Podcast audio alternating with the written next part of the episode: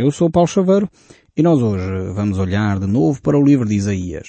Nós vamos estar a ver declarações de Deus sobre uma das mais antigas nações conhecidas. Estamos a falar do Egito. O livro de Isaías é realmente um livro extremamente interessante que nos tem feito refletir seriamente sobre a própria Bíblia, como ela confirma ser a palavra de Deus através das profecias realizadas e cumpridas, exatamente como são descritas aqui no livro de Isaías, mas também acerca da relevância destes ensinos para nós próprios. A importância de termos uma atitude eh, correta diante da vida, a importância de termos uma atitude de humildade diante das circunstâncias, porque efetivamente essas nossas atitudes terão repercussões e, e irão influenciar a vida de muitas outras pessoas ao nosso redor. Então, uma das primeiras referências aqui que nós encontramos esta nação do Egito, encontramos-la ainda no livro do Gênesis, quando Abraão uh, se desloca para lá por causa de uma grande fome que assolava ali a, aquela região, uh, e por isso mesmo é, então, Abraão desce com sua família para se alimentar, e mais tarde, Jacó, com seus filhos, uh, quando José se torna governador do Egito, desce para morar efetivamente na terra do Egito. E desce com cerca de 70 pessoas. E ali eles começam a se tornar uma nação mais uh, forte e uma nação poderosa. Vemos que naquela altura em que José é governador do Egito, eh, de facto, a nação de Israel eh, encontra prosperidade naquele período de tempo. E não só isso, mas também se vai multiplicando. Depois sabemos, de facto, que a nação de Israel é atormentada, a nação do Egito é escravizada. Aparece a figura de Moisés que vem, e talvez a figura mais importante uh, depois de Abraão é a figura de Moisés na nação de Israel, uh, para libertar o povo da escravidão. E o Egito continua sendo uma nação poderosíssima naquela altura. Anos mais tarde, eh, no período intertestamentário entre o livro de Malaquias e o livro de Mateus, vemos que a nação do Egito, de facto, eh, ataca frequentemente a nação de Israel. Apesar de em alguns momentos ter criado alianças com Israel, em momentos eh, chave, quando houve algumas guerras de outros povos invasores, como a Síria e outros, o Egito foi, fazendo aliança com Israel, mas noutras alturas uh, tornou-se inimigo de Israel. Uh, e por isso, de facto, é uma nação da qual a Bíblia sempre traz uh, muita atenção sobre ela também. lembrar, então, talvez o momento mais importante e chave da nação de Israel e do Egito nesta altura é no período do nascimento de Jesus onde Maria José e Jesus são forçados a sair da nação de Israel, se refugiarem no Egito por causa do decreto de Herodes de querer matar todas as crianças. Então temos esse, esse episódio também. Mais uma vez o Egito aqui torna-se relevante na história da humanidade. Eh, nos três primeiros séculos do cristianismo, o Egito volta a ser o centro das atenções também. Eh, onde realmente há uma conversão em massa dos egípcios eh, naquela região e surge ali de facto grandes líderes do cristianismo ainda hoje continuam a ser referência na, nas propostas e nas teses que eles defenderam, nas ideias que eles defenderam e deixaram para cada um de nós, nas suas argumentações do cristianismo. Temos talvez Atanásio, Orígenes e talvez o maior deles todos, Agostinho, que ainda hoje no, no cristianismo de todas as orientações, Agostinho continua a ser uma referência. É um, um elemento uh, que de facto é, é fundamental para várias confissões cristãs, sejam católicos ou protestantes. Uh, creio também que os ortodoxos têm Agostinho como uma referência importante nas reflexões da teologia cristã, porque ele de facto foi, foi um pensador incomparável. E temos então, ele era daquela região também, da zona de Alexandria. Então temos aqui várias referências importantes a esta nação, o Egito.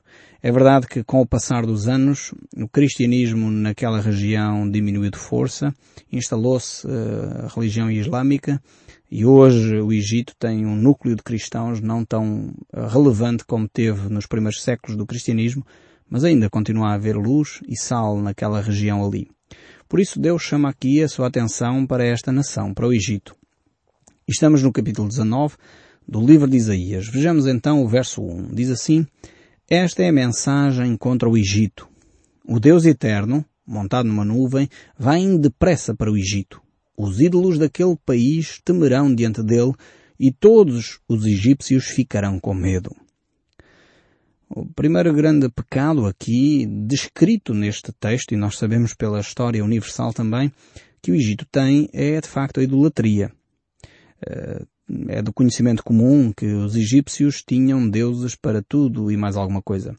Tinham o deus mosca, tinham o deus touro, o deus águia, eles tinham o deus Nilo, enfim, tinham vários deuses que eles próprios criaram, no fundo, à sua imagem e semelhança, uh, e que eles veneravam, que eles adoravam profundamente. Então, o grande pecado da nação do Egito era de facto a idolatria. Era um povo profundamente idólatra.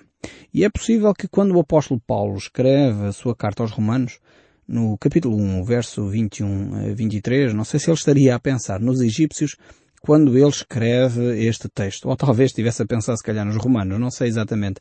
Mas o texto bíblico dá a entender que de facto eh, ele poderia ter em mente este povo egípcio, porque os egípcios eram de facto um povo onde a idolatria estava muito presente. Diz assim Romanos 1, 21 a 23. Portanto, tendo conhecimento de Deus, não o glorificaram como Deus, ou seja, os egípcios tiveram a possibilidade de se relacionar com o povo de Israel e tinham o conhecimento de quem Deus era. Eles viram na primeira pessoa os milagres que foram operados por Moisés e isso estava relatado na história da nação de, de, do Egito. E por isso mesmo eles tinham esta oportunidade de conhecer quem Deus era. No entanto, diz o texto, não o glorificaram como Deus, nem lhe deram graças. Antes se tornaram nulos em seus próprios raciocínios, obscurecendo-se-lhes o coração insensato. Inculcando-se por sábios, tornaram-se loucos e mudaram a glória de Deus incorruptível em semelhança de imagens de homens corruptíveis, bem como de aves, quadrúpedes e répteis. Não sei se você conhece a mitologia uh, egípcia, enfim, os deuses egípcios, e se consegue identificar alguns deles. Nós conhecemos talvez a esfinge, é das imagens eh, quase registadas do Egito, mas de facto foi isso que os egípcios fizeram. Eles tiveram o privilégio, a oportunidade de conviver com pessoas que tinham conhecimento de Deus. Viram na primeira pessoa milagres a acontecer no seu próprio território. Tiveram o privilégio de ter Jesus a morar com eles. Mas, no entanto, eles tornaram-se nulos em seu próprio raciocínio. E porquê? Porque deram espaço à idolatria. Porque tornaram a criar imagens. E vejam bem aqui, realmente a Bíblia é fantástica. Vejam bem aqui, criaram imagens de semelhantes a homens. Homens corruptíveis. Não sei se você consegue ver algum paralelo com aquilo que acontece na nossa nação, em que nós temos muitas imagens de homens e mulheres corruptíveis. E mudamos a glória de Deus incorruptível em semelhança de imagens de homens corruptíveis. Realmente Deus nos livre de, de não vermos aquilo que é óbvio na nossa nação. Deus nos ajude a reconhecer aquilo que é o nosso pecado. E não só reconhecer, mas abandonar o nosso pecado. Os egípcios caíram neste erro. Criaram imagens para si de homens, de animais, de aves, de quadrúpedes, de répteis, e eles veneravam isto. Achavam que isto eram os seus deuses. E realmente nós necessitamos mudar o nosso comportamento, como cristãos. Estamos a mudar a glória de Deus incorruptível em imagens de homens corruptíveis. Se não vejamos quem são as imagens que estão na zona de Fátima, por exemplo. Quem são as imagens que estão em tantas outras igrejas que se dizem cristãs? A imagem de São Pedro, homem, imagem de Maria, mulher, imagem de São Paulo, de Estevão, são homens corruptíveis. E infelizmente nós temos transformado a imagem do Deus incorruptível em imagens de homens corruptíveis. Que Deus nos auxilie a ver aquilo que é óbvio na nossa cultura e não cairmos no erro que os egípcios caíram. Alguns séculos mais tarde, estes egípcios abandonaram o cristianismo na sua maioria e adotaram como religião oficial o islamismo. E hoje sabemos que de facto a religião, seja ela qual for, seja ela qual for o credo, é uma a religião aprisiona, escraviza maltrata as pessoas. E ela limita as pessoas nas suas liberdades fundamentais. Infelizmente nós, como povo, já experimentámos isso. Sabemos os malefícios que é de ter uma religião oca e vazia sem percebermos quais são as implicações da nossa adoração. Se nós olharmos mesmo para a história do cristianismo, há coisas aberrantes que aconteceram no cristianismo, como as cruzadas, por exemplo. Quer dizer, não é pela força. Jesus tinha dito isto tão claramente. Como é que algumas pessoas foram meter na sua cabeça que era pela força que poderiam levar alguém a se tornar cristão? Hoje assistimos a extremismos islâmicos que fazem o mesmo. Põem bombas aqui e ali, chamam isto Guerra Santa. E infelizmente estas religiões, este tipo de religiosidade, e nós tivemos há poucos séculos eh, a Inquisição, funcionou da mesma maneira. Limitar a liberdade fundamental do ser humano. Jesus Cristo veio para libertar. A religião escraviza. Cristo liberta. A religião traz terror e nós assistimos a isso, infelizmente, há bem pouco tempo. Temos o 11 de setembro de 2001 que marcou a história da humanidade. A religião traz terror. Cristo traz paz à humanidade. A religião mata.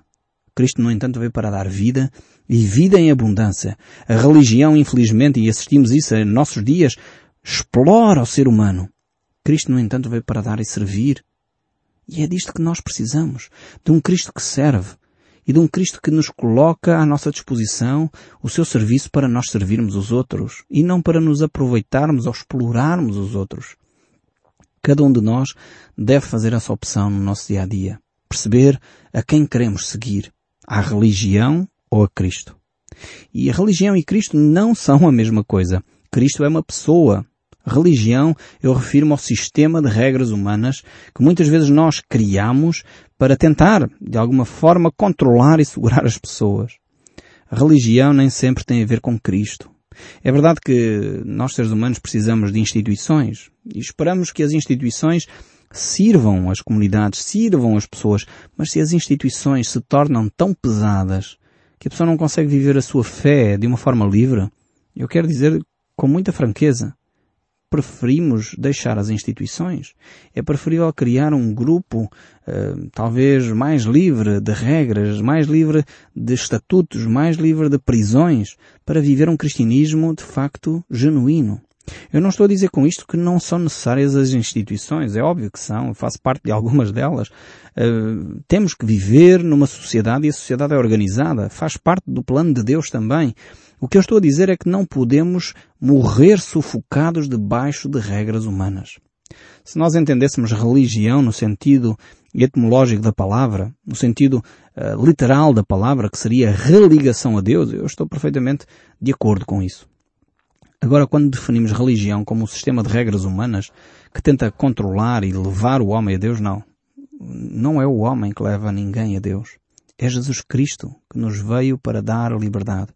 Cristo é a liberdade. Religião, ele disse que é hipocrisia e muitas vezes libertinagem. É por isso que temos alguns religiosos a uh, cometer atrocidades e às vezes ficamos espantados, não deveriam de as cometer, mas assistimos a religiosos que muitas vezes cometem atrocidades em nome da religião.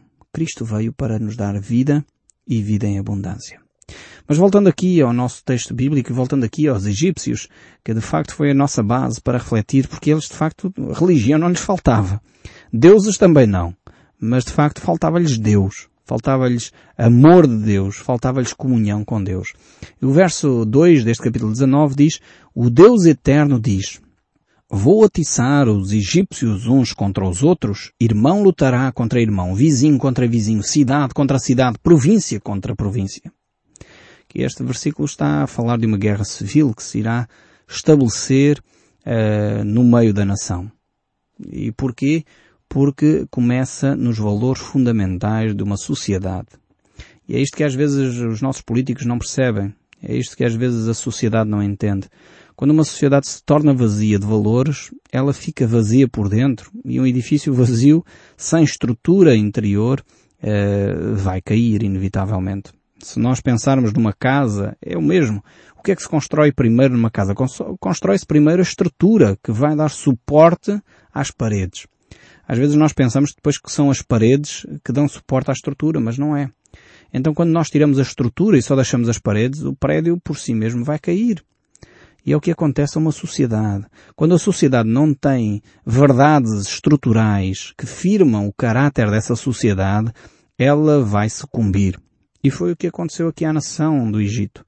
Ela deixou de ter valores fundamentais, esses valores fundamentais que provêm uh, da próprias escrituras. Se nós olharmos para a Carta dos Direitos Humanos, a maioria desses direitos humanos que nós hoje achamos fundamentais tem a sua base na Palavra de Deus, tem a sua base na Bíblia.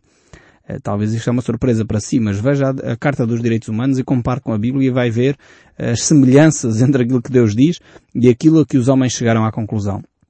Mas quando nós removemos esta estrutura fundamental, esta estrutura espiritual, que é fundamental para uma sociedade, esta sociedade vai entrar em conflito consigo própria. Não é os laços culturais, não é a língua que nos une. O que nos une são valores, são valores de ordem espiritual. Quando esses valores eh, desmoronam, quando esses valores desaparecem, quando esses valores são postos em causa, são removidos das escolas, como alguns governos procuram fazer, são ditos eh, que não vale a pena lermos a Bíblia e estudarmos a Bíblia. Nós somos uma sociedade pós-cristã, não queremos nada a ver com o cristianismo, não queremos nada a ver com valores espirituais. Nós estamos a caminhar e a cavar a nossa própria sepultura. Isto não é fatalismo. Isto é olhar para a história e verificar o que já aconteceu em milhares de nações antes da nossa. Se nós continuarmos neste percurso de vida, nesta atitude egoísta, nesta atitude de pensarmos que sem Deus conseguimos, nós vamos morrer como povo. E é isto que estava a acontecer aqui à nação do Egito. Ao ponto de cada um, como diz o povo português, temos um provérbio interessante para isto, cada um puxar a brasa à sua sardinha. Cada um estava a querer o benefício próprio pouco se importava com o que acontecia na vida do outro. E isso gera, obviamente, uma guerra civil. Quando líderes começam a pensar em si mesmos, quando a justiça, o juiz que está lá à frente, pensa em si próprio, ou no lobby que está a servir, em vez daquilo que é justo e correto, isso gera desconfiança, gera mal-estar e, inevitavelmente, vai colocar umas pessoas contra outras. O verso 3 continua a dizer, os egípcios perderão a coragem e eu farei com que os seus planos fracassem. Então eles consultarão ídolos e os adivinhos e os médios e os feiticeiros. Então temos aqui a derrocada completa em termos espirituais. Quando o povo se rege por superstição, quando o povo se rege por obscurantismo, quando o povo se rege por satanismo e ocultismo, uh, o fim é, é inevitável. O fim é óbvio que vai conduzir a uma nação completamente estraçalhada. O verso 4 prossegue a dizer, Mas eu entregarei os egípcios nas mãos de um rei mau, e ele os governará com crueldade. Eu, Senhor, o Deus Todo-Poderoso, falei. As águas do Nilo vão baixar. O rio vai ficar completamente seco. As águas irão baixando, os canais do rio ficarão tão secos e vão cheirar mal. Nas margens, as canas e os juncos murcharão. Todas as plantas também morrerão e as plantações das beiras dos rios secarão. Tudo o que foi plantado será levado pelo vento e desaparecerá. Os pescadores ficarão desanimados e chorarão. Os seus anzóis, as suas redes, não prestarão para nada. Os que fazem tecidos de linho ficarão aflitos. Os tecelões e os artesãos cairão no desespero. As autoridades da cidade de Zoá não têm juízo. Os sábios conselheiros do rei lhes dão conselhos tolos. Como é que vocês se atrevem a dizer ao rei, somos descendentes dos antigos sábios, os nossos antepassados eram reis? Rei do Egito, onde está agora os teus sábios? Que eles te digam o que é que o Eterno, o Todo-Poderoso, está a planejar fazer contra o Egito. Deus lança um desafio à nação. Confiavas na tua economia. No fundo é o que Deus, tentando traduzir isto para uma linguagem mais compreensiva, tentavas confiar na tua economia, tentavas confiar nos teus recursos naturais, estavas a falar do Rio Nilo.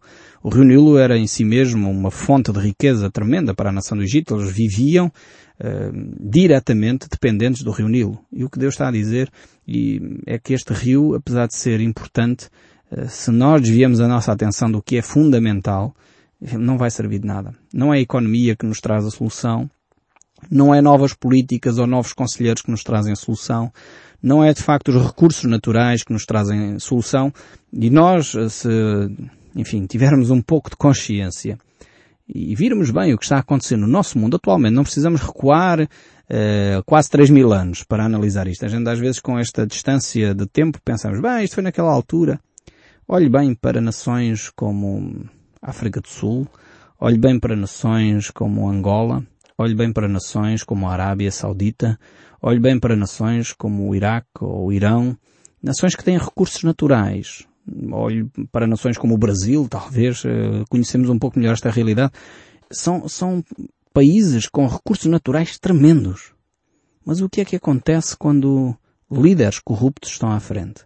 Quando pessoas que, de facto, não se preocupam com os outros estão a dirigir essas nações, o que acontece é a miséria do povo. E nações que têm tanto potencial são, de facto, países considerados do terceiro mundo e que necessitam de apoio e são apoiadas por países que talvez não têm tantos recursos uh, naturais como esses países que acabei de mencionar. Precisamos de repensar bem. Isto não aconteceu só no tempo uh, de Isaías. Continua infelizmente ainda hoje a acontecer. Quando a arrogância dos povos se, se sobrepõe ao conhecimento de Deus, quando os valores que Deus defende são postos de lado, realmente o que acontece é inevitável. O homem vai se gerir a si próprio e olhar para os seus próprios recursos e querer fazer as coisas à sua maneira. Vejamos aqui o verso 18, dando agora um salto. Surge outra vez aquela expressãozinha que Isaías uh, utiliza para nos transportar para um futuro uh, que ainda nós aguardamos. E diz, naquele dia, naquele dia haverá no Egito cinco cidades em que os moradores falarão hebraico e jurarão obedecer ao Eterno. O Todo-Poderoso, uma dessas cidades será chamada a Cidade do Sol. Sabemos pela história atual que isto neste momento é impossível. A nação do Egito é uma nação uh, que neste momento uh, é oposta à nação de Israel, não quer saber muito da nação de Israel, quanto mais ainda ter uh, cidades que falam hebraico. Realmente isto é um milagre de Deus e será realmente num futuro, espero eu próximo, mas Deus aponta para aí. Naquele tempo haverá no Egito um altar dedicado ao Deus Eterno e na fronteira do país se levantará uma coluna em honra do Eterno. Eles estarão construídos para serem sinais e testemunhas da presença do Eterno Todo-Poderoso na terra do Egito. E quando os egípcios forem perseguidos e clamarem ao Deus Eterno pedindo ajuda, ele lhes enviará um Salvador, o defensor, que os livrará dos seus inimigos. Esta é a promessa de Deus. Eu gostaria de facto de continuar a ler aqui estes textos de promessas para o Egito. Depois vemos a seguir ainda eh, no capítulo seguinte eh, promessas e de alguma forma também um juízo em relação ao rei da Assíria. E realmente Deus é um Deus que age. E nós vemos estes eh, textos também refletidos em 2 Reis, essencialmente estes textos sobre a Assíria e o Egito em 2 Reis 17 e 18, o cumprimento das promessas de Deus. Deus é um Deus que se preocupa não só conosco indivíduos, mas também com o nosso povo e Deus intervém na história. Este é o Deus que eu conheço e é o Deus que temos partilhado. Nós hoje vamos ficar por aqui. No próximo programa nós voltaremos a olhar para o livro de Isaías e a ouvir o som deste livro. Que Deus o abençoe ricamente e até ao próximo programa.